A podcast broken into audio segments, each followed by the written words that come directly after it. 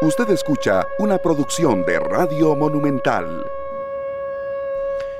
3 de la tarde con 7 minutos. Bienvenidos amigos oyentes. Gracias, de verdad, un gran abrazo para todos. Feliz año, muy amables eh, por premiarnos con su sintonía. Es un gusto estar con ustedes. Estamos en vivo arrancando no solamente nuestro espacio de hoy, sino toda eh, la labor que pretendemos desplegar durante el 2024. Muy contentos de verdad que usted nos acompañe, sea donde sea que usted se encuentre, ya sea en su carro, ya sea en su casa, en su lugar de trabajo, en esta despejada tarde eh, vehicularmente hablando, en algunas zonas, en otras pues no tanto. Por supuesto que vamos a hacer una, una referencia e información actualizada de lo que está sucediendo en circunvalación desde anoche pero muy contentos de verdad de que usted nos acompañe. Sergio Castro, un servidor Esteban Aronne, César Salas, hoy en la cabina de controles.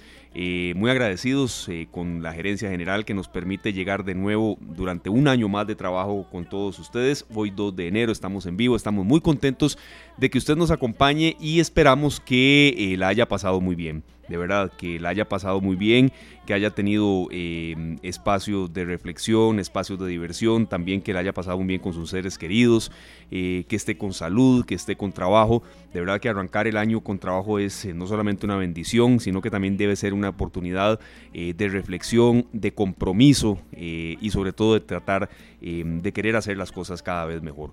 Nosotros muy contentos, de verdad. Tenemos una serie de temas para tratar durante toda esta semana eh, que tiene que ver con las necesidades, con los eh, distintos compromisos que ustedes nos habían asignado durante eh, la última semana del 2023, que tiene que ver con temas de salud, tiene que ver con temas también de planificación, tiene que ver con temas también de muchísima, em, digamos, compromiso em, para tener mejores decisiones, que es precisamente el espíritu de este programa desde hace ya casi cuatro años, y por supuesto de la mano de ustedes, amigos oyentes, que son, como siempre decimos, nuestra razón de ser y que también también eh, son eh, nuestra misión de cada día satisfacer sus necesidades y conjunto también con las nuestras. Muchas gracias amigos oyentes de verdad por estar con nosotros. Por supuesto también para todos nuestros especialistas les deseamos lo mejor.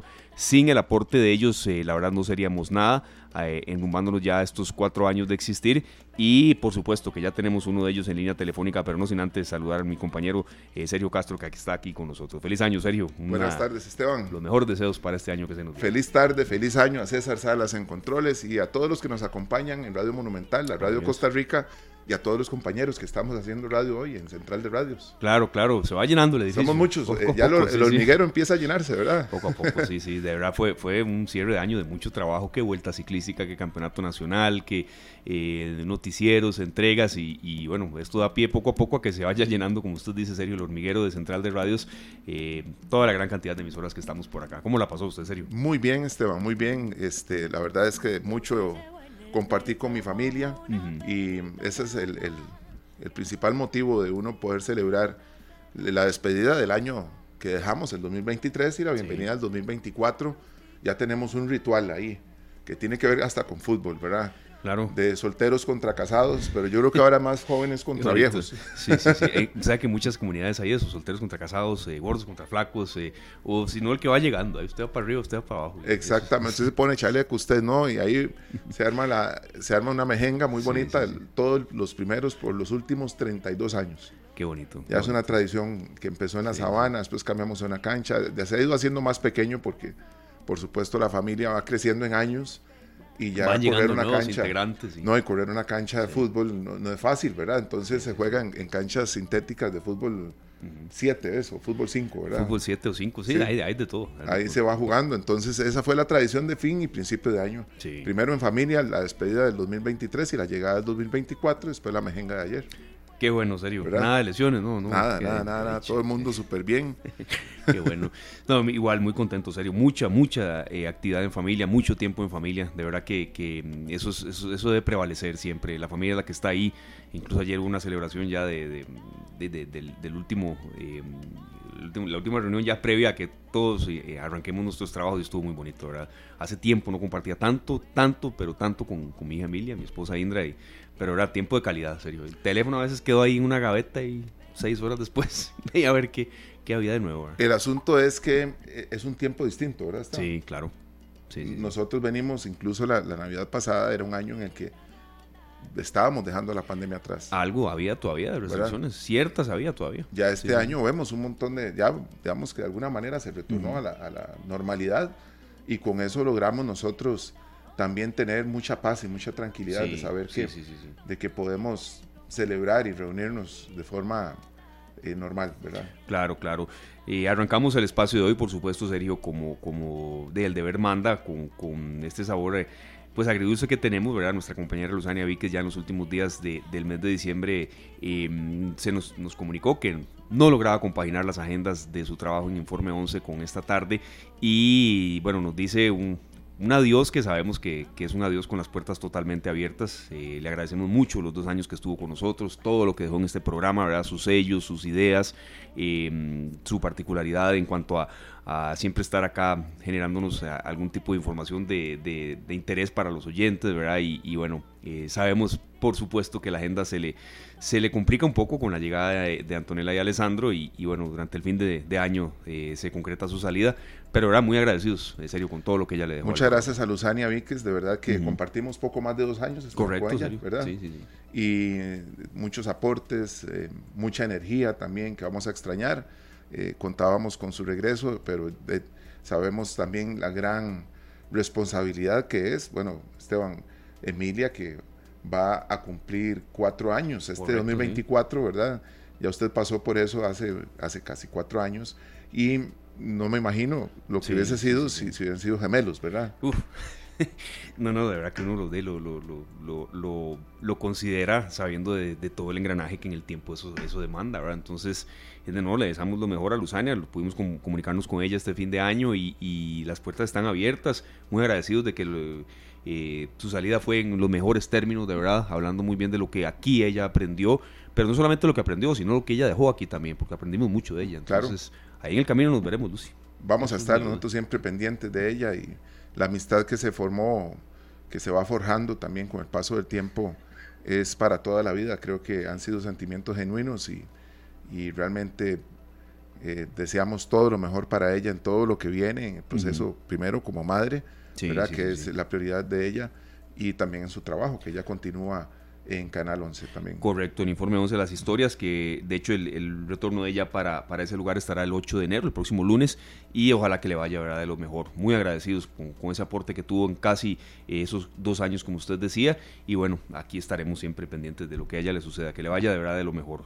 Yo me llamo Costa Rica, Mauricio Piedra, serio, con eso estábamos arrancando. La tenemos ahí lista, Esteban, nosotros arrancamos con pasión, porque este Yo me llamo Costa Rica es parte del repertorio que interpretó la banda de Zarcero, por lo cual esperamos traer sorpresas para ustedes.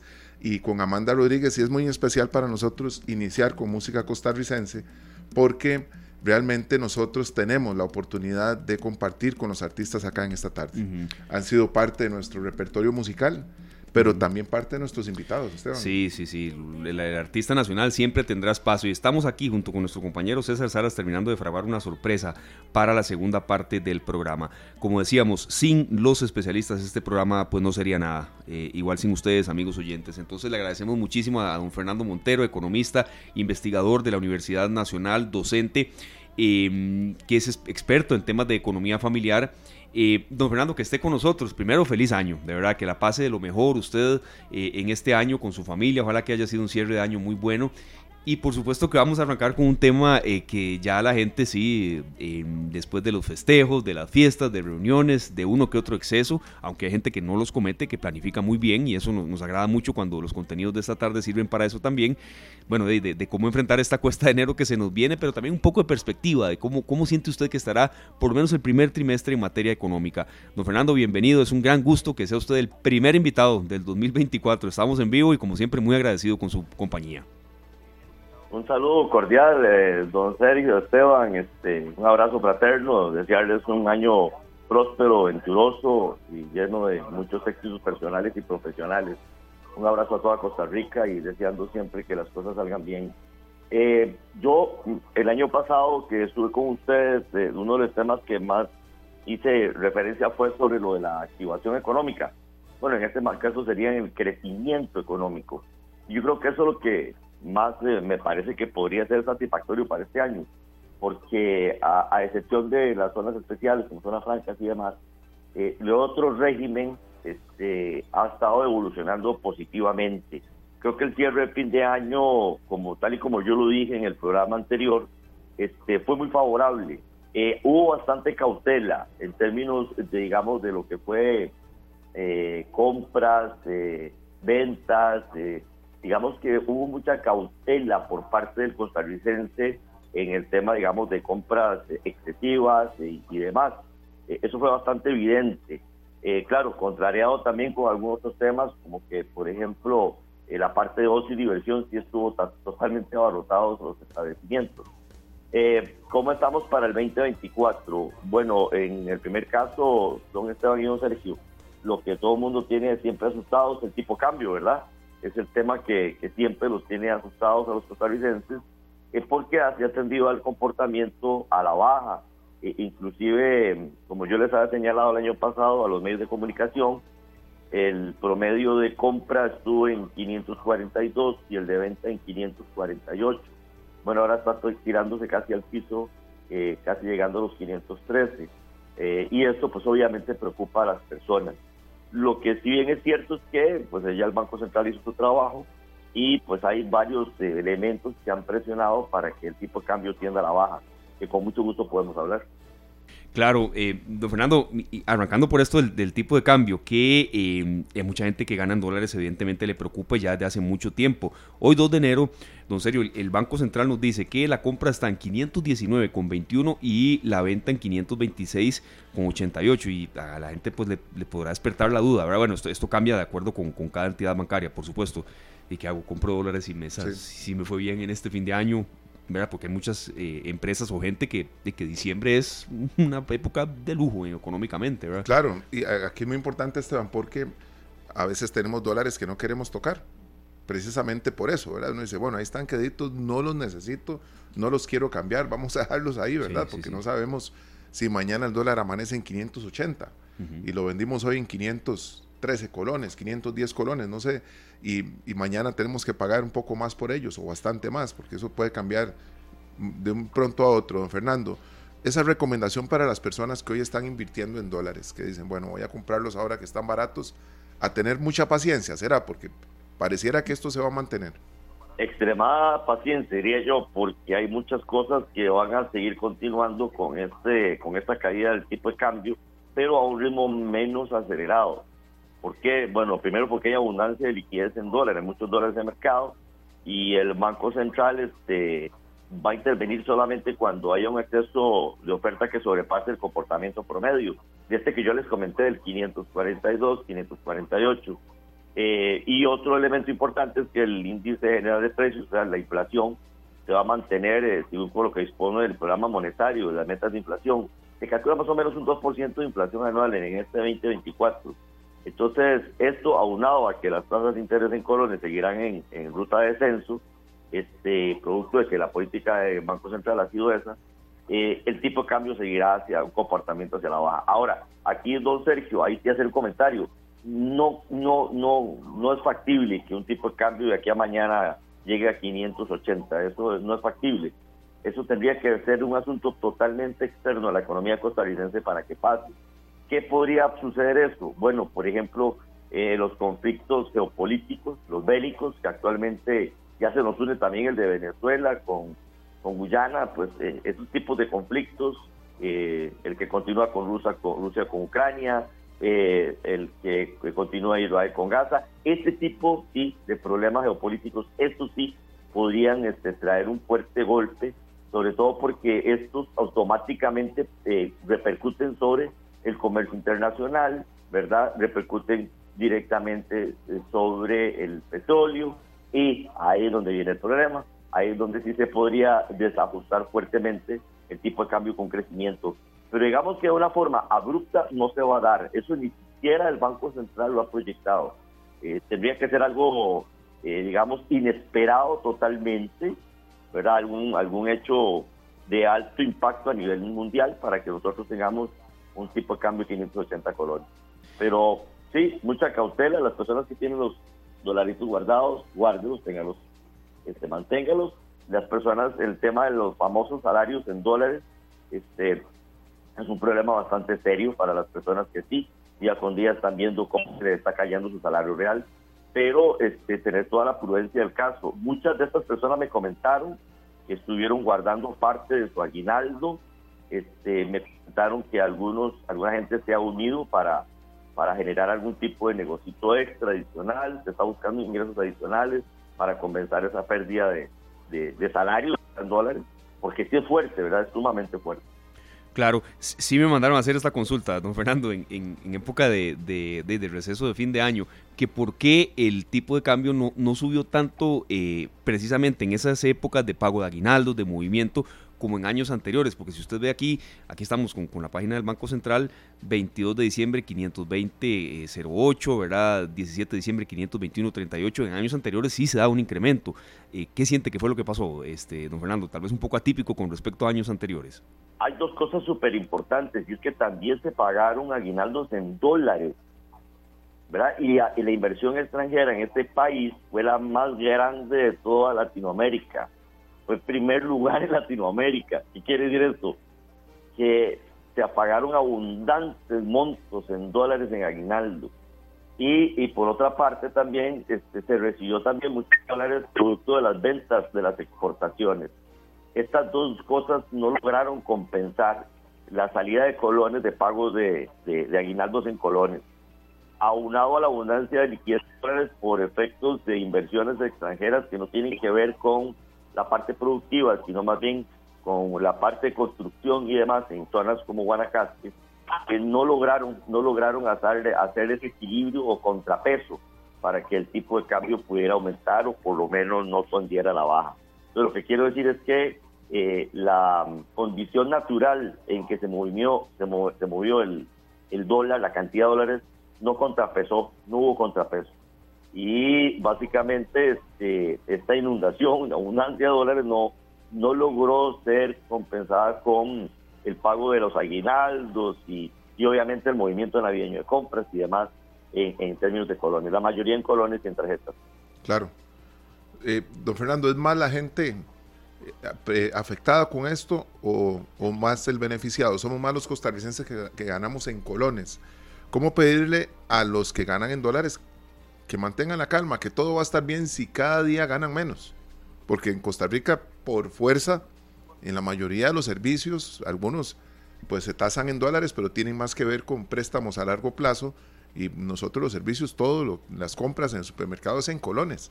¿Cómo decirle a una persona que lleva prácticamente dos años eh, con el, su salario cayendo, que sostenga, que tenga paz y que tenga fe en, en que esto va a estar mejor? ¿Cómo lograr convencerlos?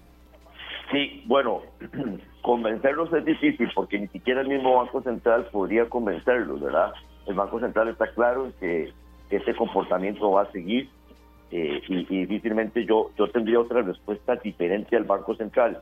Lo que sí podría decirle a esas personas es que de inmediato tienen que buscar alternativas. ¿Cuáles son esas alternativas? Primero, ver si se puede negociar, porque la mayoría de esas empresas no tienen sindicatos ni asociaciones, ¿verdad? Pero sí podrían ver la negociación de un posible pago de un 50% en colones y un 50% en dólares, ¿verdad? Ver la posibilidad de hacer ese tipo de negociaciones. Y indudablemente, don Sergio, hay que buscar otros recursos y otros ingresos. Las familias van a tener que ver cómo se establece otro tipo de recursos y otros tipos de ingresos para poder compensar esta pérdida. Convencer a las personas de que, de que el tipo de cambio va a tender a subir, eso es prácticamente imposible ese comportamiento va a seguir así. El Banco Central ha sido totalmente claro y las condiciones que uno ve en el mercado, con la poca presión inflacionaria, con las reducciones de tasas de interés en colones, con la tasa de política monetaria que va al suelo, muy difícilmente eso va a cambiar. Con la Reserva Federal que no, no está aumentando la, la tasa de política monetaria. Es decir, las condiciones internas y externas no favorecen en nada a que ese tipo de cambio suba. Como le digo, podría ser eventualmente una negociación con, con las empresas directamente, los empleados que pudieran hacer algún tipo de, de movimiento en donde una forma consensuada podría llegar a algún, algún acuerdo de un 50% en, en, en colones, un 50% en dólares, un 25%, es decir, poder alivianarles algo la, la pérdida de poder adquisitivo que están teniendo las personas que ganan en dólares. Obviamente, este, aquí lo fundamental es que si la familia no maneja lo que se llaman escenarios de estrés, es lo que llamamos en finanzas escenarios de estrés, es hasta dónde podemos soportar como familia el tipo de cambio vaya a la baja. Eso habría que valorarlo, ¿verdad? Tienen que valorarlo y ver algún tipo de protección o, cobertura. Claro, don Fernando, mm, sí me nace la duda de, ¿considera usted que el, Banco Central debió haber intervenido un poco más, eh, tomando en cuenta este, este, esta oscilación eh, en el tipo de cambio tan baja que se dio?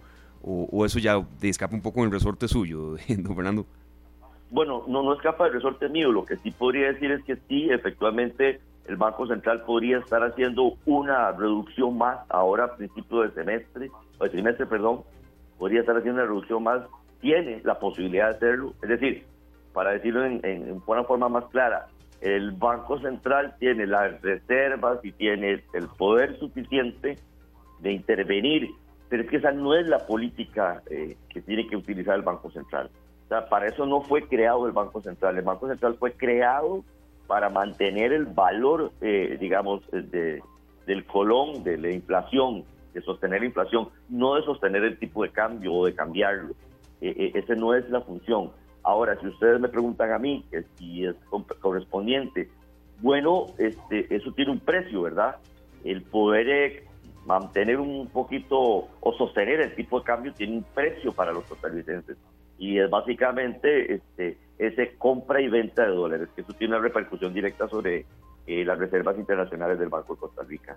Es decir, en dos platos, si el Banco Central lo que quiere hacer es este, comprar, sacar dólares del MONEX para que el tipo de cambio suba, eso tiene un costo. Entonces, eh, estaría en manos del Banco Central hacerlo o no hacerlo y ver qué tipo de costo tiene para ellos. Yo en lo particular me parece que perfectamente el Banco Central podría hacer alguna otra variación en la tasa de política monetaria para bajar las tasas de interés en colones y, y, hacerlo más atractivo el colón, hacerlo más atractivo y entonces este, le quitamos presión a los, al, al endeudamiento en dólares y lo pasamos a colonizar. Y eso podría aliviar un poquito la carga de las personas y, por supuesto, de los sectores como el turismo que ha sido previamente afectado. Bien, lo dice usted, don Fernando, que es un año de crecimiento, ¿verdad? Y el año pasado el registro, los registros dicen que es el país en donde más se invirtió de forma, eh, los extranjeros invirtieron más en Costa Rica. ¿Se prevé eso para este 2024 y más adelante también que la inversión extranjera siga arribando a nuestro país a pesar de que muchas veces el panorama pareciera ir en contra de estos grandes inversores? Es que aquí el tema de fondo, don Sergio, es que la OCDE eh, nos dio una serie de lineamientos ahí que ha sido como la receta del doctor, ¿verdad? Tomes este medicamento a las 8, a las 10 y, le, digamos, en términos de, comportamiento del Estado, hecho caso y nos ha mejorado las calificaciones internacionales. Eh, Costa Rica se ha convertido en un país muy atractivo en términos de inversión a pesar de estos elementos que estamos hablando sobre el tipo de cambio, para los importadores es, una oportunidad única el poder gastar en dólares, ¿verdad? con dólares baratos, pues es una oportunidad única. Entonces, vea que una cosa compensa a la otra. El tener inversiones en Costa Rica, eh, en un país que tiene estabilidad, digamos, política, estabilidad económica, que tiene crecimiento, lo hace sumamente atractivo. Respondiéndole directamente, sí, vamos a continuar con la economía donde se va a integrar más dólares, donde van a ir más empresas a invertir a Costa Rica eh, y donde eh, esperaríamos que el otro sector que no ha sido afectado tan favorablemente lo sea. ¿Cuál es? Bueno, el comercio interno, el mercado interno, ¿verdad? El producto que se genera internamente, los servicios internos, esos que no son en condiciones especiales. Ahí es donde tendríamos que poner la lupa y donde considero yo que el gobierno podría poner la lupa para mejorarle las condiciones y esto no tener una economía desequilibrada donde hay un sector que gana mucho, mucho, mucho y otro que apenas está ganando. Sí, don Fernando, cada vez que usted está aquí en esta tarde, eh, de verdad, y, siempre le, mandamos las, las, consultas de los oyentes, se incrementa en la cantidad de, de, gente que nos hace em, llegar dudas, comentarios. Esteban Álvarez, feliz año para el tocayo, nos dice por acá don Fernando. Esteban Álvarez, hay que pagar en función de la moneda nacional para que el dólar no repercuta en el salario mínimo. los que se pagan dólares tiene que equivaler en lo estipulado en colones. Es una política dirigida al sector privado que pagan dólares, tendrán que ser depositados en función de la moneda nacional por su constante fluctuación. Veas un comentario muy interesante y sobre todo respetuoso el de don Esteban Álvarez. Pero yo no sé si, si eso de que hay que pagar en función de la moneda nacional es totalmente, digamos, apegado a, la realidad de las empresas, don Fernando. Y Esteban, muchas gracias por el comentario, de verdad. Don Esteban Álvarez, sí, aquí lo estoy leyendo en ah, directo, entonces me, había adelantado a la respuesta. Eh, aquí el tema es que hay un contrato, ¿verdad? Y los contratos tienen que ser respetados. Si usted entra a una empresa y aceptó en su contrato que se va a pagar en dólares, tiene que recibir en dólares. Ahora, repito nuevamente a don Esteban que nos pregunta esto, eh, puede haber una negociación. Yo, yo considero que sí, algunos amigos míos cercanos que trabajan en estas empresas han hecho ya la sugerencia de, eso, de poder eh, cambiar y valorar si una parte de su salario puede ser en, colones y no en dólares para un poco mejorar el impacto, ¿verdad?, de, de, esta pérdida de poder adquisitivo de las personas. Pero es muy claro que los contratos que hay, cualquier contrato laboral, no soy especialista en el tema, pero lo tengo bien claro, cualquier contrato que usted acepte, la moneda en que está aceptando que se ha pagado, es la que le va a pagar el, la, empresa correspondiente. Cambiarla este, le sería muy difícil para una empresa, eh, los reglamentos o las normativas con las que ellas están evaluando. Ahora, si esto es un tema nacional, pues este, podría ser que este, el gobierno sí podría hacer la, la consideración de eh, tener algún tipo de reunión con cámaras empresariales, con este tipo de empresas, para poderle mejorar las condiciones de empleados en términos de pago en colones y en dólares. Pero como le digo, hace un año, eh, hace seis meses estuvimos hablando en el mismo programa sobre personas que le cambiaron y dijeron que las empresas les iban a cambiar de dólares a colones. Pero yo después pregunté, muy bien, pero ¿qué pasa si el, tipo de cambio empieza a subir? También puede hacerlo de que se les pague nuevamente en dólares y no en colones. Entonces, esta situación es muy, muy delicada. Los contratos laborales son, son muy delicados y si no hay ningún ningún cómo se una cláusula que le permita hacer un cambio en el pago de, dólares a colores, yo lo veo muy difícil eso. Don Fernando, acá nos dice otro amigo oyente, don Pablo Alfaro, dice que intervención del Banco Central de Costa Rica, emisión monetaria, aumento en la inflación, se le está acabando la cuerda al Banco Central, tarde o temprano deberá aceptar la devaluación de la divisa es, un problema, grande, no plazo, don Pablo Alfaro, es un problema grande, porque, vamos a ver, tenemos que ir a, la casa a pasar el, ratito del 31 de la suegra, pero también hay que ir a la casa de los papás de uno, ¿verdad? No puedes irte ni un extremo ni al otro porque se te enoja la otra, ¿verdad? Entonces, eso pasa estos momentos en la economía. No podemos estar teniendo todo completo, un tipo de cambio controlado y una inflación controlada. Siempre en algún lado alguien gana y alguien pierde. Entonces, efectivamente, el Banco Central, si emite, si hace una emisión monetaria, ¿verdad? Afectaría directamente la inflación. O sea, estaría haciendo algo que va en contra de sus objetivos. Entonces, esto de aceptar la devaluación de la divisa eh, es complicado porque no es tan sencillo. Yo creo que lo que el Banco Central está haciendo en estos momentos es tratando de intervenir lo mínimo posible para no tener repercusiones sobre la inflación. Y recordemos una cosa, es eh, más perjudicial la inflación que una caída del tipo cambio, porque la inflación es un impuesto invisible de alguna manera, es decir, es un impuesto invisible para todos. Entonces, esto hay que tenerlo muy presente. ¿Qué es la inflación? La inflación es el aumento general de los precios. Esto afecta a todo el mundo. El tipo de cambio, bueno, pues puede estar afectando un sector, pero no necesariamente toda la economía. Entonces, esto es un peso que también tiene que valorar el Banco Central. ¿A quién va a dejar de afectar más en este proceso? Y si, logra emitir más moneda, obviamente mayores colones, hace que el, el peso se, el colón se devalúe y tengamos un tipo de cambio mejor. Pero eso tiene un costo muy alto. Repito, el Banco Central está programando más o menos entre su programa monetario que haya una inflación del 2% anual. Esto es muy sano, está dentro de las metas de inflación. Si yo, si yo estuviera en el Banco Central no me arriesgaría a hacer una emisión monetaria y menos inorgánica para poder compensar el tipo de cambio. Me parecería irresponsable. Claro, don Fernando, eh, en esta parte de la entrevista ya queremos también virar un poco hacia eh, algo muy cotidiano que nos afecta a todos eh, sabemos ya de carreras de papás que empiezan a pensar en uniformes escolares, eh, útiles, incluso ropa, todo esto que, se nos viene y que tiene esa, esa denominación de la famosa cuesta de enero. ¿Cómo hacer que esa cuesta sea menos empinada? Yo sí soy sincero, don Fernando, y creo que mucha gente se va preparando. Todos estos espacios incluso que hay aquí muchos en Radio Monumental, Matices, Noticias Monumental, de verdad, entrevistas de utilidad, le permiten a la gente, y, que dicha que es así, cuando uno se prepara, eh, guarda un poco, eh, o, el aguinaldo trata de ver cómo eh, estira un poco tomando en cuenta todo lo que se viene para enero y febrero, pero cómo tratar de que esa cuesta no sea tan empinada para muchos, don Fernando. Sí, yo creo que tiene que haber una, de parte de las personas, tienen que planificar muy bien. Y me he dado cuenta este año, con, mucho, con mucha, mucha, con algunas charlas que he dado, algunas participaciones que he tenido a nivel nacional, que muchas personas sí pensaron este año y meditaron muy bien y planificaron muy bien. He recibido varios, varios mensajes de personas que me dicen, Fernando, guardé un 20%, guardé un 30% el aguinaldo, este, lo escondí, lo escondí, no, no, no, no quise ni siquiera verlo, no lo toqué, ahí lo tengo guardado. Eh, me comentaron en algunas tiendas que ya a partir del 26 de diciembre la gente estaba comprando uniformes escolares y colegiales. Esto es aquí interesante. Eh, ya hay una conciencia del costarricense de que hay que despilfarrar el dinero en diciembre y de que hay que ser responsables con los gastos del hogar.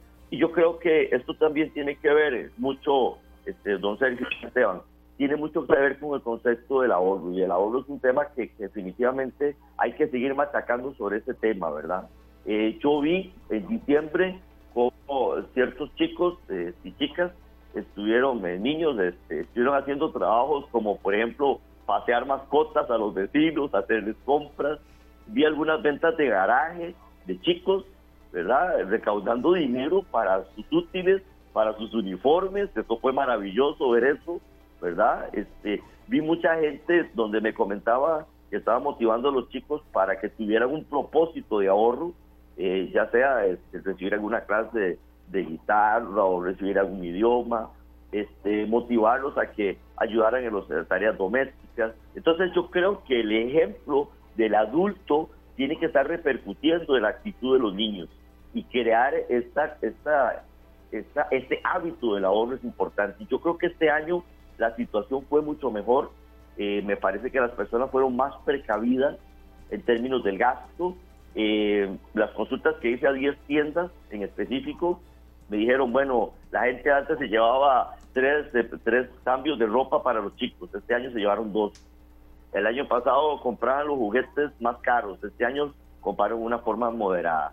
Entonces creo que el costarricense va entendiendo que las fiestas hay que disfrutarlas y que no ellas disfruten de nosotros. Creo que eso es algo muy importante. Ahora, ¿cómo enfrentar la cuesta de enero? Primero, ¿dónde quieren ir a pasear? ¿Verdad? Eso es lo primero. Este, tomar decisiones de ese tipo. Eh, ¿Dónde quieren ir a ir a, patear? Bueno, eh, si vamos a ir a, tal lugar, bueno, llevar la comidita que se van a comer. Eh, si quieren ir en el, en el vehículo, bueno, ver si el si, ir en vehículo lo mejor o hacerlo en un autobús. Yo creo que también eso es un poco la conciencia, ¿verdad?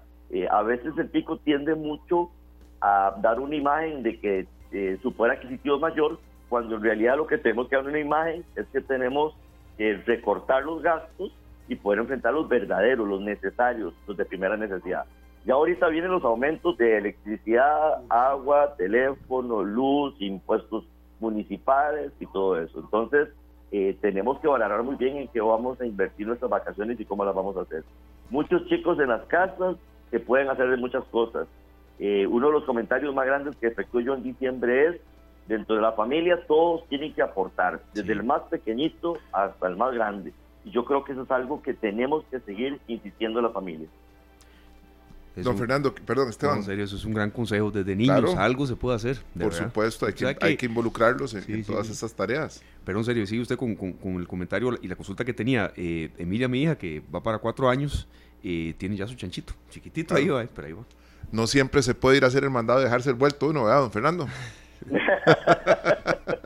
sí, sí, sí. ponerle un poco algo de humor a esto porque realmente ese era un premio que ahí agarraba uno de vez en cuando porque el vuelto era cualquier cosa, pero a uno lo hacía feliz, ¿verdad? No, no, Yo, yo creo que yo creo que esta esta esta parte hay que, motivar mucho a, los costarricenses a, a, este ejemplo. Eh, le voy a ser sincero, yo este año, porque a mí me gusta, yo hablo de algo, me gusta dar el ejemplo. Yo este año me eché para atrás fuertemente, guardé un porcentaje bastante alto del, del aguinaldo, lo tengo guardado, este, previendo a ver qué pasaba en enero. Y el único, el único, la única diversión que tuvimos fue ir a Zapote, a las corridas. Esa fue la única, y eso sí, fue como contadito, ¿verdad? Que, que íbamos a comer, aquí íbamos a entrar a ver y listo. Pero sí noté, sí noté que sí, por ejemplo, eh, estuvo repleto las corridas de todo este año, ¿verdad? Entonces, habría que ver si también los costarricenses tomaron esa decisión.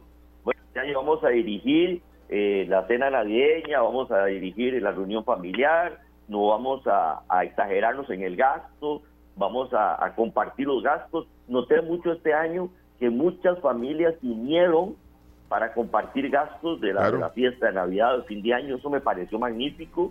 Cada quien aportaba un poquito a sus capacidades y ya no era aquella, aquel despilfarro, ¿verdad?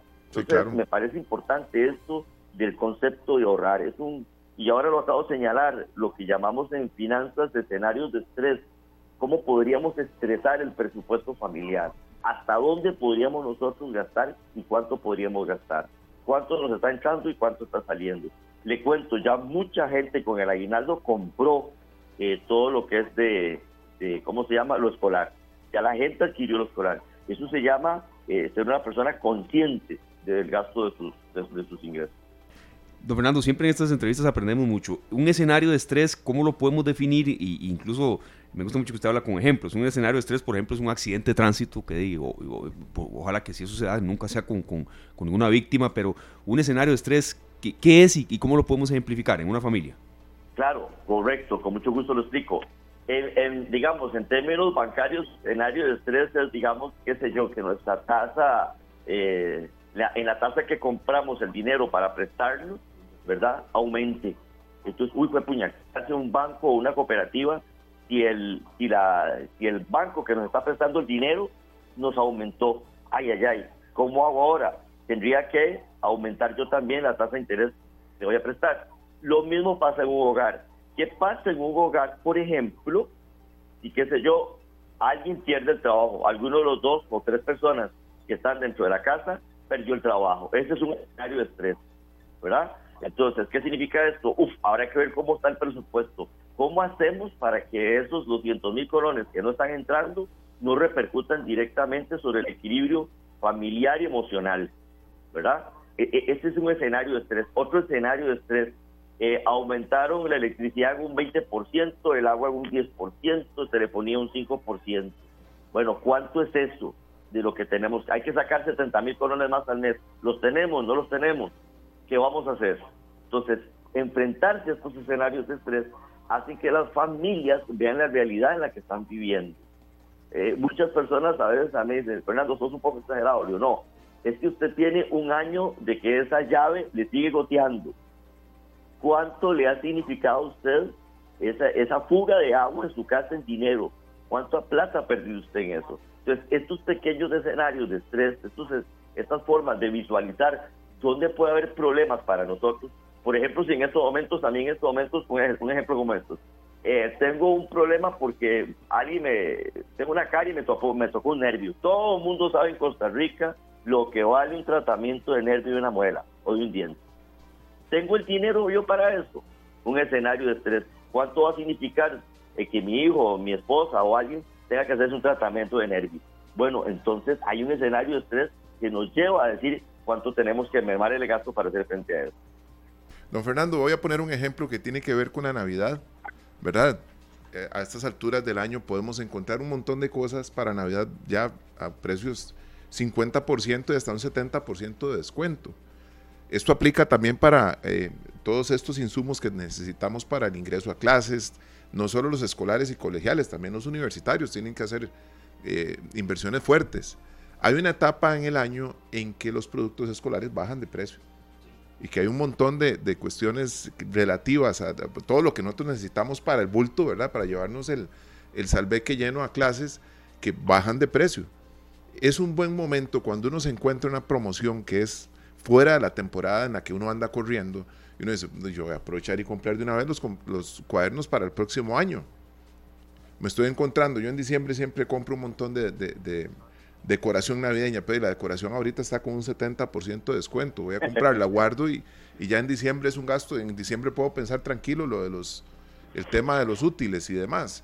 Es, es bueno hacer esas compras pensando que hasta dentro de un año lo voy a utilizar, pero me estoy ahorrando un montón de plata que por sí voy a gastar en, en esta época que viene. Hay un tema aquí, don Sergio, que se llama gustos y preferencias. Eh, el tema es que sí, yo le voy a decir a su respuesta que sí, efectivamente. Mi hija tiene como cinco cuadernos ahí guardados de un momento que compramos eh, cuadernos. Eh, fuimos a una librería y compré tres más que estaban en una promoción. Pero hay un tema de gustos y preferencias. Y es que todos los años a los cuadernos les cambian la imagen, les cambian la forma, etcétera, etcétera, ¿verdad?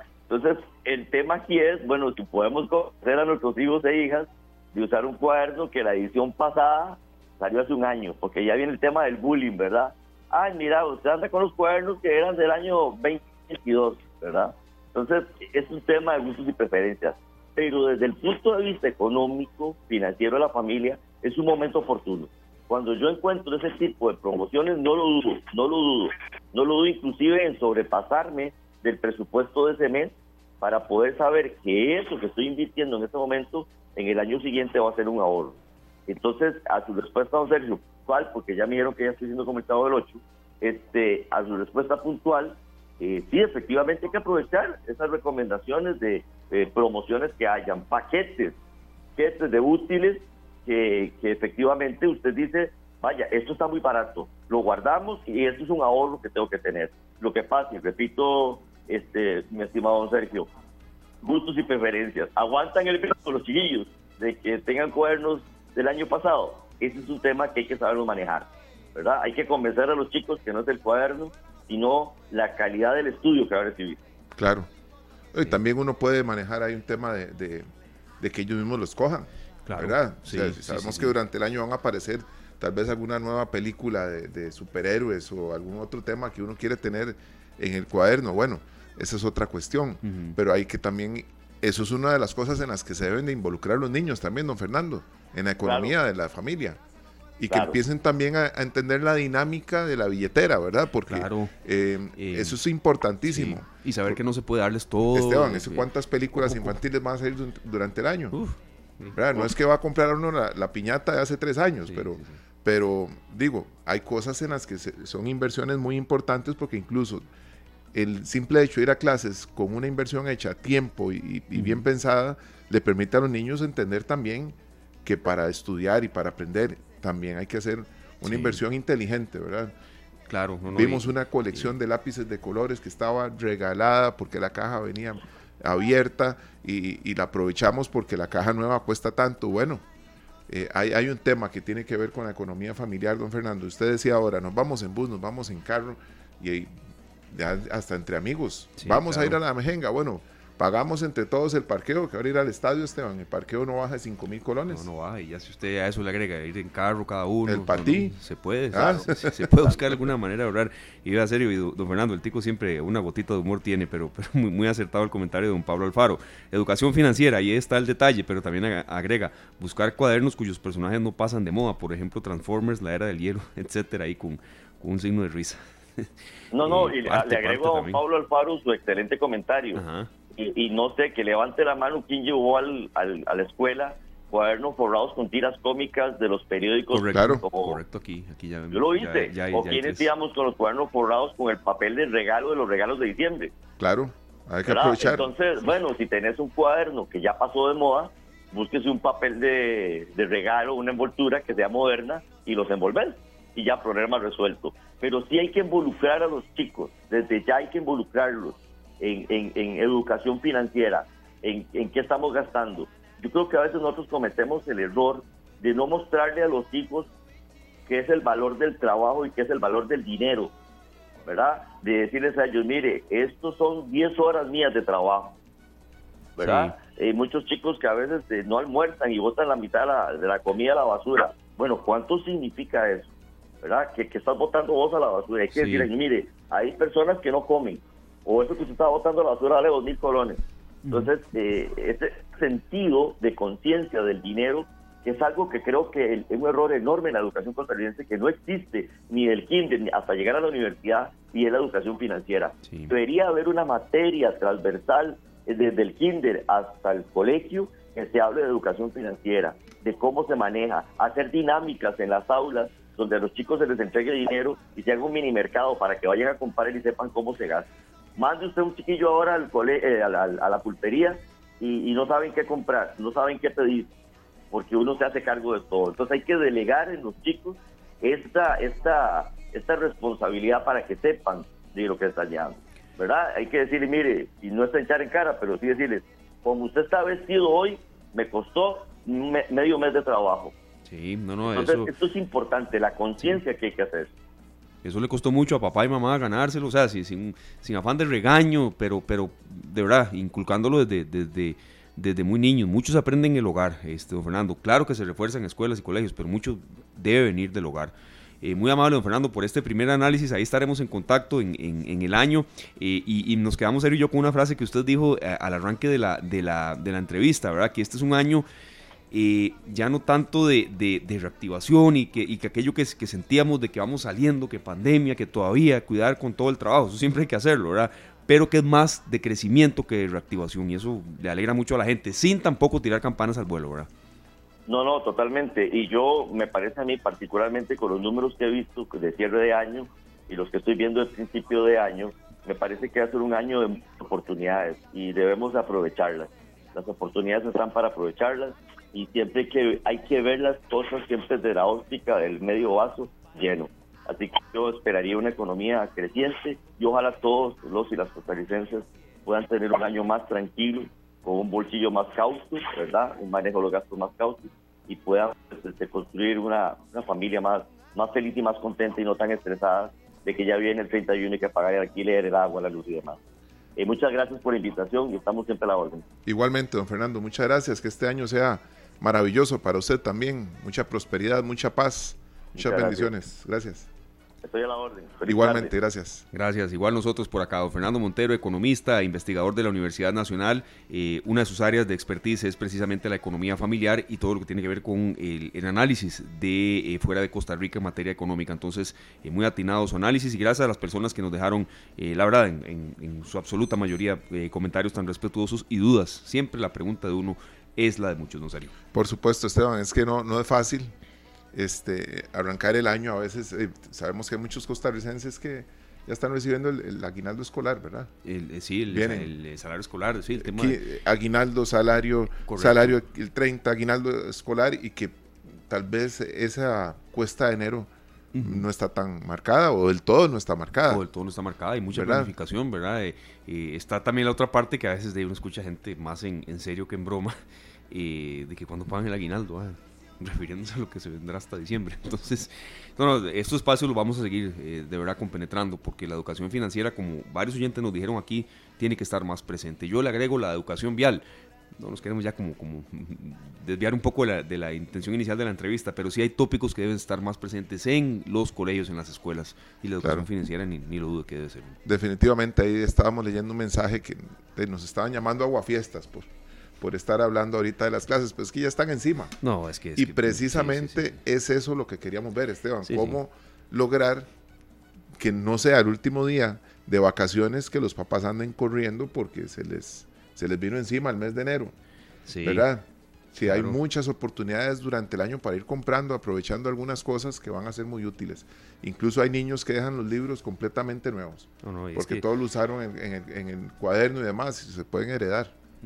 No, no, y, entendemos que, que, la gente tal vez todavía, hay gente que no ha trabajado, no, entró a trabajar y demás, que quiere todavía estar en ambiente de playa y demás, pero también hay otros que tienen que empezar a planificar los gastos de esto cuanto antes, porque el ingreso a clases está prácticamente a la vuelta de la esquina, donde por cierto tendremos eh, mucha participación en esta tarde. Sabemos de toda la programación que hay en Noticias Monumental en distintos espacios de prevención y como usted dice, don Fabricio Valen Martín, no, el tema está bien porque ya están encima de las clases, pero igual le agradecemos a don Rolfo Solano que nos haga llegar su comentario. Bueno, a don Fernando le recomiendan ir a la playa y a nosotros nos encantaría también ir a la playa y distraernos, pero siempre esta tarde trae temas que son importantes para tomar mejores decisiones. No importa si las clases terminaron hace un mes o hace 15 días, ya están encima. Ya están encima y por supuesto que usted y yo iremos a la playa. para eso es esta tarde. Pero y Fernando, si se va para la playa, nos vamos con usted. Estamos aquí junto con César Salas intentando fraguar una sorpresa para después de la pausa. El costo de la vida, Juan Luis Guerra y la 440. Ya regresamos. Las 4 de la tarde con 6 minutos. Gracias amigos oyentes por continuar con nosotros reportando sintonía. Andrés Martínez desde Granadilla. El tránsito está prácticamente em, delicioso, así nos lo describe. Eh, sí, serio, la verdad hoy, hoy ha sido un día de, de muy buenas condiciones vehiculares en la mayoría de zonas del Valle Central. No así en la carretera circunvalación donde sucedió eso con un camión de carga que se llevó un cableado eléctrico y que de verdad desde muy muy temprano hoy transitar ahí por la parte de circunvalación, eh, Parque de la Paz y demás ha sido un calvario. Entonces nada más ahí tenerlo en cuenta para la gente. En el Parque de la Paz se dio un accidente que tiene que ver con el puente peatonal, que uno de los tensores, de los cables tensores del puente se reventó. Correcto, sí, un ¿verdad? de carga se lo llevó anoche y me parece que debe haber como, como más, más agilidad a veces en, ese tipo de, digamos, de, soluciones, cuando hay un accidente así. Claro. Será varios días más para la gente que transita mucho por ahí. Y mucha paciencia también, porque después se encuentra uno, aparte de eso, de las situaciones normales de nuestras carreteras. Claro, sí. Un choquecito por aquí o alguna cosa, un trabajo que está haciendo en otra calle, en una ruta alterna que no se pudo posponer. Pero bueno, en fin, eh, por dicha es un día Esperemos que la semana esté así para que también los trabajos que se están haciendo en algunas carreteras avancen más rápido con tan pocos vehículos en carga. Sí, sí, sí, de verdad que, que se aproveche eso. Son las 4 de la tarde con 8 minutos y nosotros muy contentos, muy complacidos, agradecidos con usted César que nos permitió este contacto. Desde ayer estábamos aquí en esta tarde maquinando la producción de este segmento y es un gran honor de verdad presentar a don Elesban Rodríguez, él es el director de la banda municipal de Zarcero. En serio, nosotros estamos acá en La Bruca, él está allá en California, ya ya estamos haciendo todos los ajustes técnicos para tener la comunicación eh, con un 10 de 10 y de verdad qué lindo fue, eh, Sergio, apreciar Mm, esa participación de lujo de la banda municipal de Zarcero en el desfile de las rosas allá en, Pasadena, California. Bueno, ver costarricenses llorando, ¿verdad? Al paso de, la, de la banda de Zarcero, eso es espectacular porque realmente le toca las fibras a quienes viven en California. Algunos están paseando por allá, otros viajaron también precisamente para ver el desfile en vivo y acompañar a esta banda espectacular. Pero yo me imagino para los que tienen muchos años viviendo en el estado de California, están cerca de, Pasadena, que puedan acercarse y ver nuestra música, ¿verdad? Como esta canción que escuchábamos de Mauricio Piedra. Yo me llamo Costa Rica, uno de los temas que interpretaron interpretó la, la, banda allá. Así es las 4 eh, de la tarde con 9 minutos acá en Costa Rica, ya en California, Estados Unidos, son las 2 con 9 minutos. Eh, don Elesban, bienvenido, felicidades, feliz año y, qué bueno que les fue tan bien después de tantos meses de esfuerzo en el desfile de las rosas. Sensaciones, eh, don Elesban, gracias de verdad por estar con nosotros. No, muchísimas gracias a ustedes más bien por tomarnos en cuenta, por toda la cobertura que nos están dando. Un saludo muy grande a todo Costa Rica, a todos los que nos están escuchando en Monumental felices, felices de todo lo que pudimos realizar, de lo que se está dando, de los reconocimientos que hemos recibido acá. Nos sentimos muy, muy, muy complacidos por, por el resultado de tanto esfuerzo y tanto trabajo que se dio.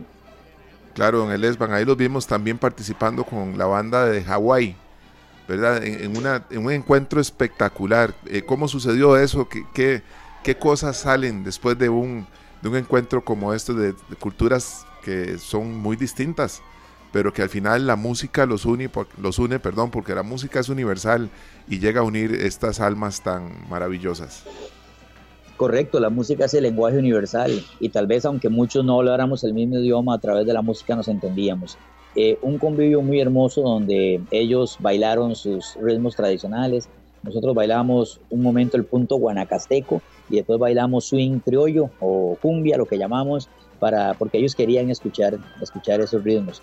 Y, el convivio con ellos, cambiar pines, cambiar presentes, crear lazos de amistad, recibir una invitación de ellos que nos necesitan allá en, en, Hawái que y que ellos quieren venir a Costa Rica también. Todo eso hace algo muy bonito del evento, muy, muy, muy, muy bonito todo lo que pudimos observar y, y, para los estudiantes, para los chicos, eso es algo que lo grabarán siempre en su mente y lo guardarán en su corazón. Claro, don Elesma, nosotros muy agradecidos porque desde hace muchos meses que le estábamos dando seguimiento, nunca, nunca nos negó usted una entrevista, si tenía que correr en lecciones o no, pero hacíamos un, como una pequeña pausa en, su ajetreo para poder eh, eh, interiorizar todo lo que estaban preparando. A veces la gente cuando ve esto en el desfile de las rosas no se da cuenta de tanto tiempo con anticipación y eso queremos resaltar Sergio y yo un poco. ¿Desde hace cuánto se vienen eh, preparando para esa participación? Em, que es de lujo, ¿verdad? Es muchísima gente la que la ve, es un escenario de verdad en el que hay que hacer las cosas bien, em, se ve, se graba, se repite una y mil veces, un error es inadmisible, entonces desde hace cuánto se vienen preparando para eso que se presentó precisamente abriendo el año 2024 allá en California. Correcto, nosotros desde el 2020 que, que vinimos, dijimos ya nos empezamos a preparar para el 2024, pero pues cayó la pandemia, donde durante dos años las bandas estuvieron y todo, todo estuvo, fue un apagón, ¿verdad? Que hubo y pues reactivamos en el 2022 y de una vez reactivamos y vamos con la aplicación para el Rose Parade. Iniciamos en octubre de, del 2019 perdón, en octubre del 2022 nos confirman ya la participación y a partir de ese momento, el, el 11 de octubre que damos la noticia, eh, perdón, fue el 11 de septiembre que dimos la noticia. A partir de ahí, a los 15 días estábamos haciendo audiciones y ya la banda, pues abrimos, nos abrimos a todo Costa Rica y empezó el proyecto. Hablemos de año y dos meses de preparación propiamente para lo que es esta, esta preparación del 2024. Qué increíble, don Elesban. Nosotros hemos conversado ya varias veces en torno a esta presentación que ya, ya pasó, ¿verdad? Cuánta adrenalina, cuántas personas involucradas y cómo se manejan las emociones ahí cuando usted va caminando por esta avenida tan importante allá en Pasadena y ve a los costarricenses llorar ante el paso de la banda. Sí, qué motivo. ¿Cómo, cómo manejar eso y cómo controlar también la ansiedad de los muchachos que, que van sintiendo el peso también de, de ser ya eh, vistos por costarricenses que viajan exclusivamente a Pasadena a disfrutar de este desfile de ustedes. Correcto, es algo muy importante. Hay que manejar el nivel de estrés y de ansiedad con los jóvenes, con los niños, especialmente previo. Previo a la actividad, ellos, eh, algunos cayeron en estados emocionales normales de nerviosismo, de ansiedad, por el estrés que se genera, por la expectativa que estaba generando. Entonces, todo eso hay que trabajarlo con el equipo de trabajo de nosotros este, y hacerlo eh, de una manera pues inteligente con los muchachos, ¿verdad? Todos son diferentes y hay que saber canalizar todos esos, ese momento previo tanto al desfile de rosas como el Banfed, como al toque de Disney o en Santa Mónica, que fueron los eventos más emblemáticos acá. Em, importante, y eso te iba a mencionar, es increíble, en el 2020 fue muy hermoso, pero esta vez ver las calles volcadas, o sea, aplaudiendo, bailando, bailando. Es que, y no solamente los ticos, los ticos lloraban, muchos lloraban, eh, me conmovía pasar al frente de, banderas de Costa Rica y yo, yo sí podía saludarlos, los chicos no porque iban tocando, pero yo podía saludarlos, me estrechaban la mano y, y se les veía las lágrimas llorando. Tal vez personas que tienen años de no venir a Costa Rica o no pueden venir y llorando, abrazando la bandera, diciendo gracias. Y yo más bien le decía gracias a ustedes por venir a vernos, de donde sea, sea de Costa Rica, hubo gente que vino de Nueva York, New Jersey, hubo gente que viajó tres, cuatro horas cerca de California para estar acá. Realmente fue increíble ver durante todo el recorrido, nunca faltó una bandera de Costa Rica. Y los hermanos centroamericanos, mexicanos, guatemaltecos, salvadoreños, diciendo estamos con ustedes y gracias por traer sabor latino acá, eso es lo que queríamos. Entonces realmente nos sentimos complacidos y muy felices por eso. Claro, don Elesman, hay, una eh, entrevista que yo mm, revisé un poco de, no solo suya, sino de algunos hasta padres de familia y demás, de que esto, si bien la palabra sacrificio no creo que es la más adecuada, pero sí es un esfuerzo, ¿verdad? Muchos de los de la banda eh, pues no pudieron eh, recibir el año nuevo. ¿Por qué? Porque estaban durmiendo porque había que prepararse. Es que esto también tiene un esfuerzo físico muy fuerte, ¿verdad? Y yo sé que en eso usted tuvo que tener un poco hasta de, disciplina, ¿verdad? Un poco inculcarles, vean muchachos, vinimos acá a hacer este esfuerzo, no podemos eh, cometer algún error ya en la última parte, ¿verdad? Entonces, muchísimos ni siquiera recibieron el año nuevo, don Elesban, precisamente por estar durmiendo, teniendo todas las energías de ley, y eso también hay que dejarlo claro, que sí, fueron a disfrutar ustedes, pero también nada de paseo. Esto fue un compromiso muy fuerte con la música y con el trabajo. Digamos, hasta ayer en la noche ya se les dio libertad para que fuesen a, pasear eh, con sus familias, también los que venían con sus familias. Del 27 en la mañana al 1 de enero eh, ellos estaban en concentración. Veamos, imaginémonos la concentración de la selección, donde teníamos actividades, teníamos cenas, teníamos desayunos, teníamos ensayos. Y, como vos decís, el, el, 31 de diciembre a las 7 y media ya todos estaban en sus, en sus habitaciones, en el hotel, no podían salir, ellos tenían que concentrarse y por supuesto que que muchos todavía no han, no, no han caído, que, que, ya es año nuevo, ¿verdad? Porque no, no, no lo celebraron, sino que tuvieron que hacerlo en sus habitaciones, todos en concentración para lo que venía. Efectivamente, así tiene que ser. Eh, es, es, una representación cultural y diplomática. Nosotros íbamos con una mención, ¿verdad?, de embajadores de la cultura por parte del gobierno de Costa Rica. Entonces teníamos que, que respaldar todo eso y evitar cualquier situación que pudiera pasar. Gracias a Dios, impecable todo en el sentido del comportamiento de los muchachos, en todo, en todo, en todo podemos decir que vamos limpios. Entonces eso nos, nos llena mucho de gratitud y alegría. Don Elesban, ustedes vienen ahora con un montón de, eh, de, de, proyectos y de invitaciones. Me imagino que a partir de estas participaciones en el desfile de las rosas, aparece ahora la posibilidad que una banda como la de Sarcero vaya a Hawái y alguna otra ciudad del mundo. ¿Qué, hay para la banda de, de Zarcero en estos meses que vienen del 2024? Que ustedes digan, bueno, esto es una bendición que nos llegó a través de tanto esfuerzo y tanto trabajo que hicimos para presentarnos en California. Bueno, realmente lo primero que ya estamos planeando es la aplicación para el 2028, ¿verdad? Que es hasta dentro de cuatro años, pero hay que planearla con dos años de anticipación o más pero también está la opción de Hawái. Hicimos varios contactos con diferentes bandas, una de ellas en Japón también, la de las Toho, la Toho que vino que vino también a participar en el, en el Rose Parade y es increíble como ellos nos querían conocer. Nos querían conocer porque se enamoraron del ritmo y sabor latino y ellos quieren investigar sobre ese ritmo, sabor latino y sobre los bailes, porque le llamó mucho la atención el baile que la banda iba realizando los músicos y las bailarinas. Entonces también por ahí surge otra opción de que hablamos de que ellos pueden venir acá y nosotros ir allá. Eh, se, se, lanzan muchos, muchos lazos, muchas presentaciones y hay a nivel internacional muchos desfiles importantes y, presentaciones, ¿verdad? Pero bueno, hay que ver toda la parte logística y, y, todo lo que, lo que significa eso. Por el momento, a descansar este mes, mes y medio, vamos a estar descansando, después pues haciendo nuevas audiciones para empezar temporada a partir de marzo más o menos con la banda y pues ya empezar a canalizar esas salidas internacionales que, que, podríamos manejar. Perfecto, don Elesban. La única banda eh, en representación de América Latina, ustedes. Entonces, eh, de verdad, felicidades, que les vaya muy bien. Gracias por atendernos. Sabemos lo ajetreado que ha sido este último mes. Y aquí estaremos. Ya le cursaremos una invitación a usted, a algunos integrantes de la banda, para que vengan aquí a la cabina a hablar un poco de, de todo lo que, lo que se viene para el 2024. Y de no, feliz año. Gracias de verdad por atendernos, don Elesban. No, muchas gracias a ustedes. Quiero agradecer a toda la prensa, a ustedes que siempre le dieron la cobertura a todo este proyecto. Realmente los agradecidos somos nosotros porque proyectos como estos necesitan el apoyo de la prensa, necesitan el apoyo de entidades gubernamentales, de empresa privada para salir adelante. Más bien, la gratitud es de mi persona hacia ustedes. Siempre será un placer, don Elesman. Feliz 2024, lleno de éxitos, de bendiciones y todo lo mejor para usted y todos los integrantes de la, de la banda de Zarcero. Un fuerte Muy abrazo. Muy buenas, un saludo a todos. Un fuerte abrazo. Muchas gracias. Muchísimas gracias, de verdad, don Elesman Rodríguez, director de la banda municipal de Zarcero, que nos estaba atendiendo desde California.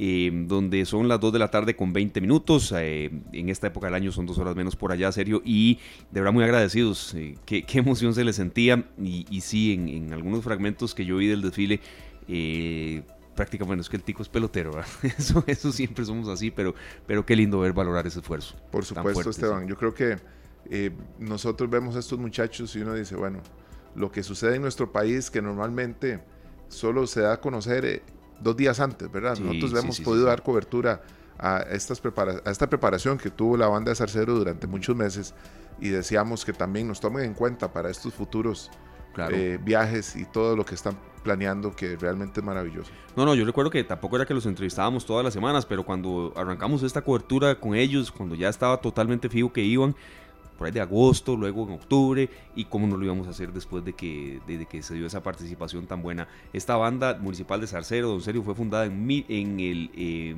1998 y se, se ha presentado en todas las provincias del país. En 10 oportunidades ha estado en el Festival de la Luz, ha hecho giras internacionales tanto en Panamá como en Italia y está integrada por cerca de 310 jóvenes. No es exclusiva de los que están en estos momentos. Claro. Gente que quiere formar parte ahí no es cualquiera tampoco el que entra, ¿verdad? Pero sí, sí está abierta a que, a que se difunda la cultura. Bueno, acá dice nuestra amiga Carmen Navarro Leiva, feliz y bendecido año, felicidades a la banda, todo un ejemplo para que el país invierta en cultura, música y educación. La banda ahora se llama Banda Nacional de la Música, porque quienes la integran son de todo el país. Gracias, muchas gracias por ese mensaje. Muchas gracias, ¿verdad? Y este, nosotros vamos a estar felices siempre de compartir con ustedes estas buenas noticias. Y allá en California viven unos grandes músicos, eh, desde hace años, músicos costarricenses que han generado también música maravillosa. Hablamos de don Oswald Bernard, que es el director de una banda que se llama Opa Opa, y en la voz está Martín Gurzón, un cantante que formó parte del tren latino. Ellos nos van a cantar ahora La Guaria Morada para seguir eh, recordando lo importante que es nuestra patria. Ya regresamos. Venimos con mucho más. 4 de la tarde con 30 minutos. Muchas gracias amigos oyentes por continuar con más de esta tarde acá en Monumental, la radio de Costa Rica. Más reportes de sintonía y le agradecemos mucho a don José Rodríguez que nos escribe desde la zona eh, de eh, la calle que va desde Tibás hasta Santo Domingo de Heredia. Una tarde preciosa, serio. Aquí estoy viendo la imagen que nos envía. Todas estas personas que nos envían estos reportes de sintonías, eh, de sintonía le agradecemos mucho, pero mucha precaución de verdad al volante de Santo Domingo a Tibás hay cierta presa vehicular, pero al revés, de Tibás hasta Santo Domingo está muy, muy eh, favorable el tránsito vehicular. Entonces, de verdad, tenerlo en cuenta eh, para la gente que nos hace el reporte de sintonía. José Rodríguez, y feliz año para usted también. Tenemos un gran, este, una buena eh, noticia de nuestro amigo Felipe Cantillano. Dice que qué maneras que ir con Martín Gurzón y Opa Opa Dice que está aquí cerquita de Los Ángeles, en California, don Felipe, disfrutando de esta tarde. Sí, muchas gracias. ¿verdad? Sí, sí, hay mucho tico que todavía está fuera, de, verdad, muchos por, por, razones de que viven allá, de trabajo y demás, otros por razones también de, viaje que pueden hacerlo. Yo me imagino, Esteban, yo nunca he estado, ¿verdad? Eh, he podido ver a la selección precisamente en el Rose Bowl, ahí en, en Pasadena. Vi a la selección en, en una Copa América en una Copa Oro, perdón. En una Copa Oro. Contra Corea, los vi jugando allá. Y no me imagino lo que es poder disfrutar uno de un desfile completo, ¿verdad? Sí, sí, sí. Con la música nuestra. No, debe ser una experiencia lindísima. Yo no, jamás he tenido la oportunidad de estar en un desfile de las rosas. Sí he conocido gente que ha ido y dice que es una cosa de verdad espectacular.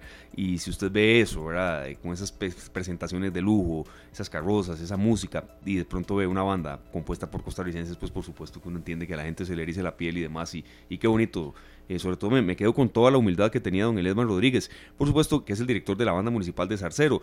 Eh, en la voz de él queremos darle el homenaje a todas las personas que participaron, ¿verdad? Sabemos que no solamente él, que hay mucha gente allegada, mucha gente que está con él, familiares, eh, en eso él tenía que, ser muy sincero, ¿verdad? En ocasiones tiene que ser como militar, ¿verdad? Que toda la tropa de niños dice, vaya a dormir temprano, que no va a ser nada fácil, porque toda la preparación de tantos meses de poder dar al traste con algunas situaciones que no se den, un resfrío, ¿verdad? Situaciones de estas. Por supuesto, Esteban, hay que cuidarse mucho, ¿verdad? Eh, en un clima que no es precisamente el, que no, al que nosotros estamos acostumbrados.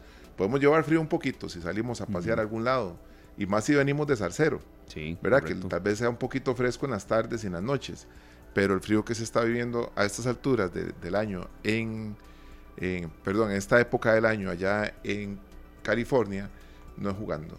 Bueno, y saludos para nuestro querido amigo don Gustavo Meneses, este es eh, el padre de don Gustavo Meneses que nos ha acompañado en esta tarde, que tiene un problema que quiere compartir con nosotros y esta tarde va a recibir a este gran amigo y este, eh, pues, ciudadano comprometido con las situaciones que suceden en su comunidad. Claro, don Gustavo Meneses fue presidente de eh, Incopesca, del Instituto Costarricense de Pesca y Agricultura, y claro que tendremos cabida con eh, ese tema. Siempre él muy al tanto de, que no haya eh, algún tipo de problemas con manglares, con situaciones así. Entonces, claro que en esta semana vamos a tener en cuenta su participación y la denuncia que él quiera hacernos llegar. Don Gustavo es el, actualmente es el vicario parroquial de la Catedral de Punta Arenas. y en torno a una situación que se está dando por allá nos ha contactado para eh, pues poder alzar la voz eh, ¿verdad? en favor de, de quienes necesitan pues una reacción del gobierno local y también de otros vecinos. Correcto, así es. Son las 4 de la tarde con 35 minutos. Vamos a irnos a nuestra última pausa comercial y al volver vamos a hablar con el eh, presidente de la Asociación Nacional de Guardavidas, es don Luis Hidalgo. Eh, ya estamos aquí estableciendo con comunicación. Nos eh, dice por acá César y gracias por todo el soporte de hoy César y siempre que lo contactemos vía WhatsApp. Así es que ya estamos haciendo por acá todos los enlaces técnicos. ¿Y por qué con él? Serio, con don Luis Hidalgo, presidente de la Asociación Nacional de Guardavidas. Bueno, eh, enero no lleva ni 48 horas y ya hay muertes por ahogamiento, ¿verdad? Entonces esto de verdad queremos tener una entrevista de, mucha eh, prevención, de mucho análisis con gente que sabe. Em, durante las primeras horas del mes de, eh, de, ayer, esto es una información que dio a conocer la Cruz Roja Costarricense, un hombre de 59 años murió ahogado en Playa Manzanillo, esto fue en Limón y esto fue anoche. Eh, perdón, anoche ya se dio a conocer en cuanto a edad y demás, fue la mañana de ayer primero de enero. La mañana de ayer primero de enero, un hombre de 59 años murió en un accidente acuático en Limón, en Playa Cahuita, en Playa Manzanillo, en Cahuita de Limón, siendo absolutamente preciso, en Playa Manzanillo, en Cahuita de Limón. Y queremos eso, ¿verdad? Eh, por supuesto, tener un mensaje de prevención y de sobre todo mucho respeto al mar.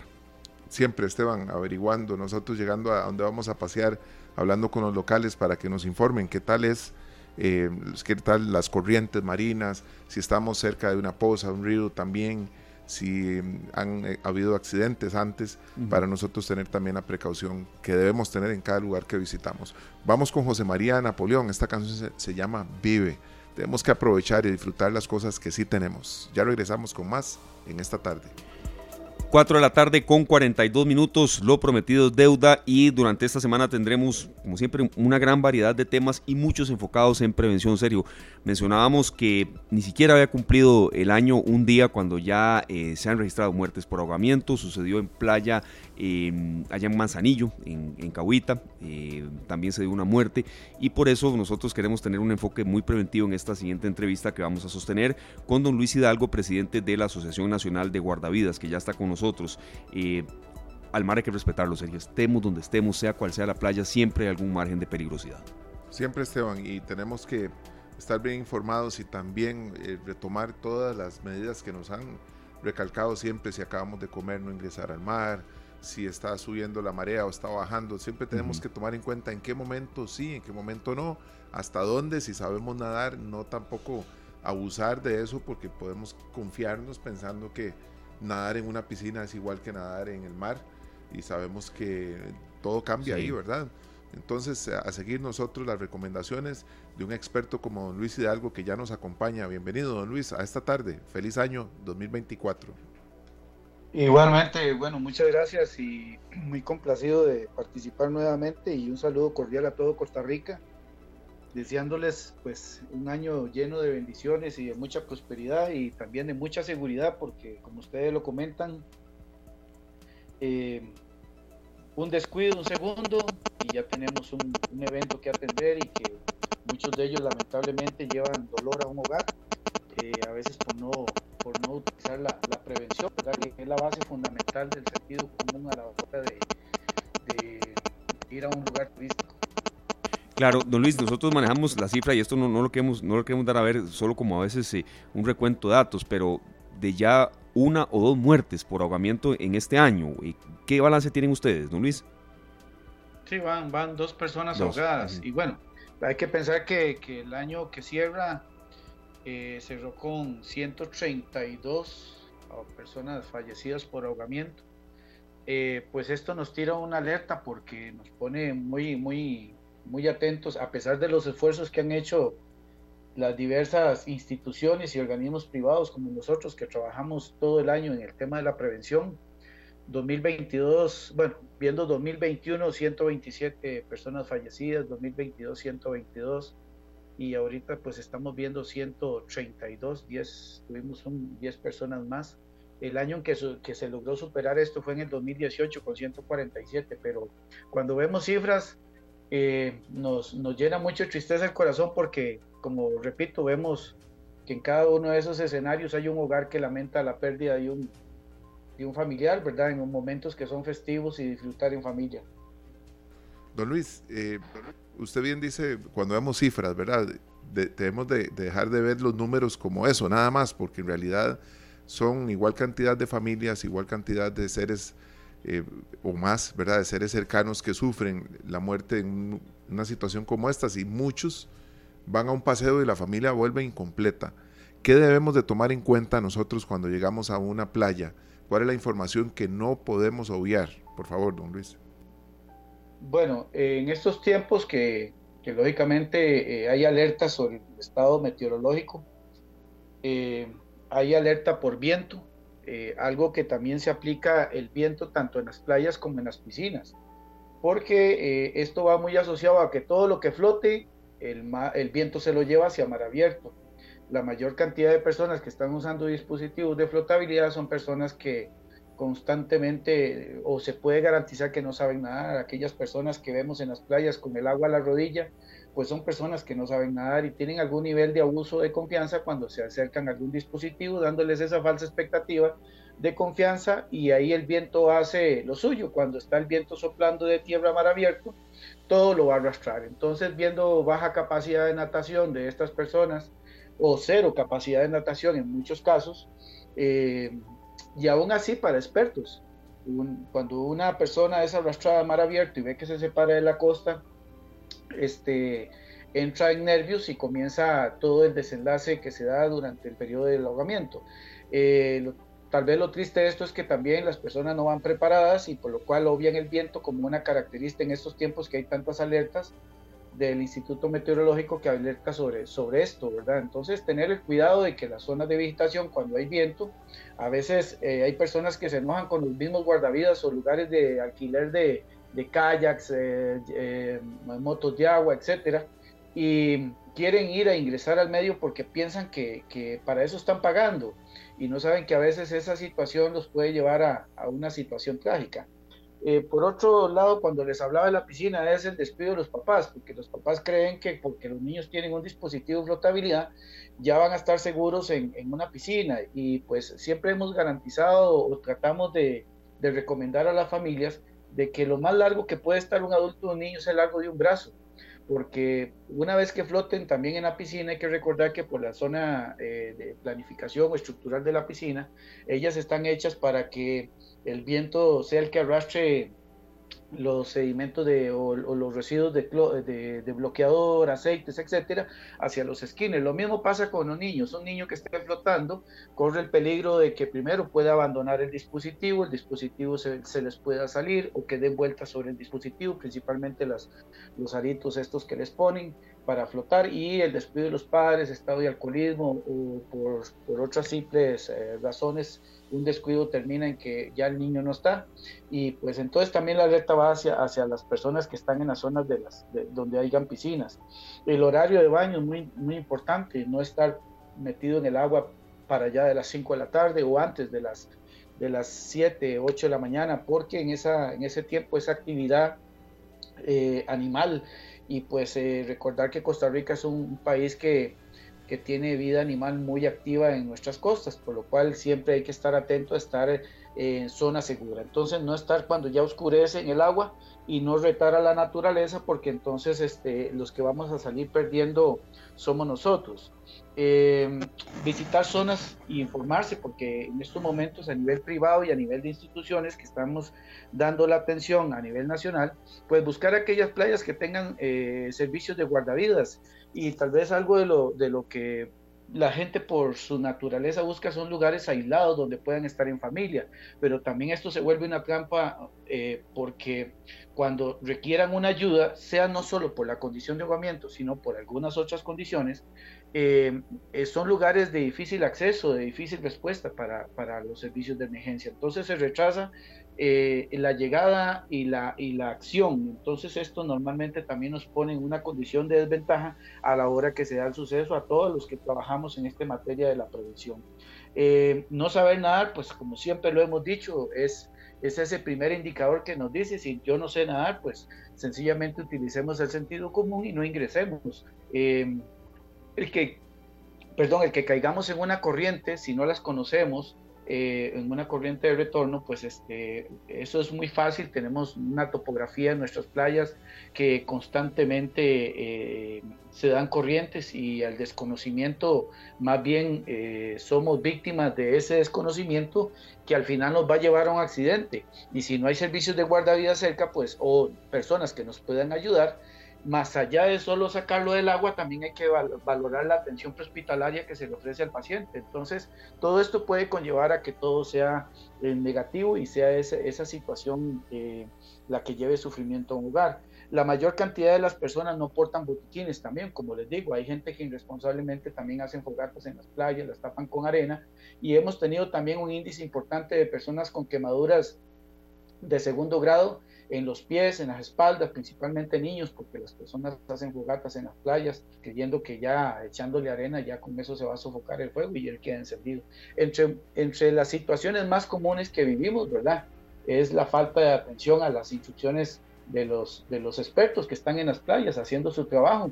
Siempre que nosotros tratamos de dar una instrucción, no la hacemos con la, con la intención de, de de caerle bien o caerle mal a las personas. Lo que me interesa es que el sentido de la comunicación se dé y las personas razonen de que lo que se les está diciendo, pero muchas veces nos devuelven con agresión, la gente cree que todos lo saben y pues eh, dejan la seguridad de lado y cuando nos damos cuenta ya están en el, en el, en el incidente que, que, también implica riesgo porque muchas personas van a intervenir. Entonces también ya no solo la irresponsabilidad es de una persona, sino que es como, como una cadena de eventos y yo en los cursos siempre les, les digo a mis alumnos, siempre recuerden no lograr de que de una escena principal se hagan subescenas y eso es lo que sucede constantemente en los episodios donde no nos preparamos. Claro, don Luis, ya para, para cerrar y, ahora vamos a volver con usted en toda esta época de, de temporada alta con, con, algo un poco más ya de preproducción, hablando con gente, con lugareños y demás, queríamos cerrar indicando que no hay playa eh, que uno pueda estigmatizar. A veces se menciona mucho que Jacó, que Playa Bonita en Limón, pero toda tiene cierto eh, nivel de peligrosidad, de riesgo, don Luis. Recuerde, hay que recordar que nosotros somos eh, invasores del medio.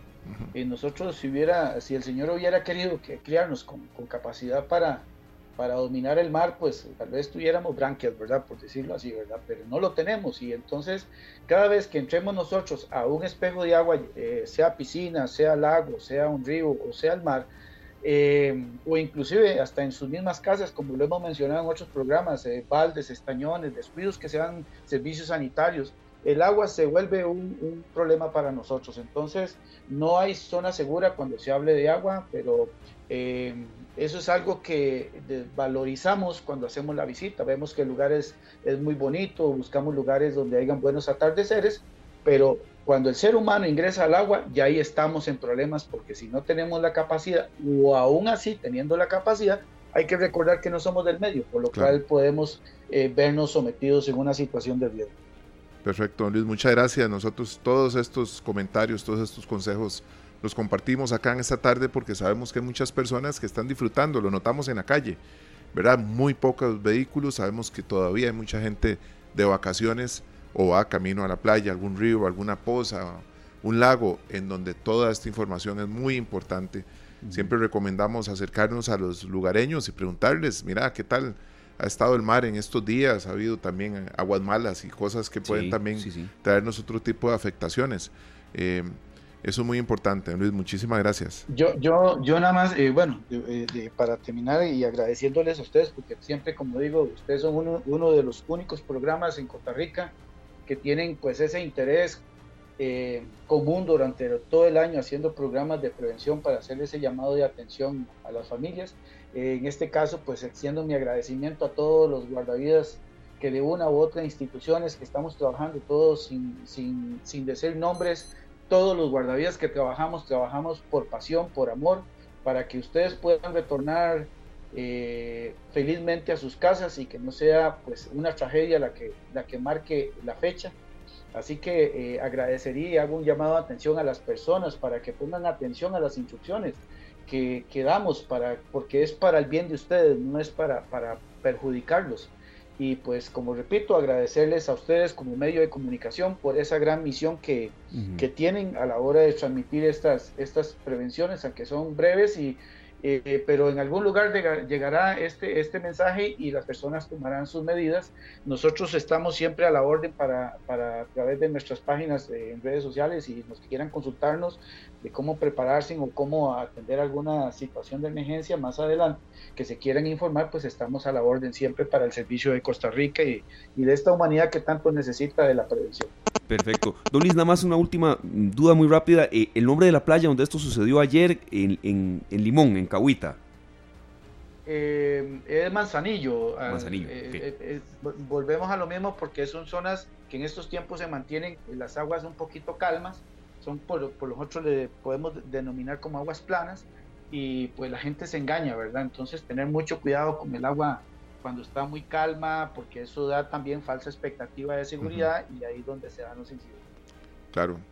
Muchas gracias, don Luis. Esperamos pronto nos pueda acompañar acá en cabina y extendernos aún más, porque sabemos que esta información, como bien lo dice usted, a alguien le tiene que llegar y para muchos debe ser de mucha utilidad también. Feliz 2024 y que cada vez sean menos las emergencias en nuestras aguas. Gracias, don Luis. Ah, con mucho gusto. Que Dios bendiga a Costa Rica. Amén, igualmente. Gracias. Gracias, hermosa esa última frase de don Luis Hidalgo, presidente de la Asociación Nacional de Guardavidas. Por cierto, eh, el saludo para toda la gente de Limón. Aquí en estas entrevistas, ellos siempre lo decimos, no estamos creando alarma, ni mucho menos, ni que no vayan, no al revés. Que vayan, pero que se cuiden.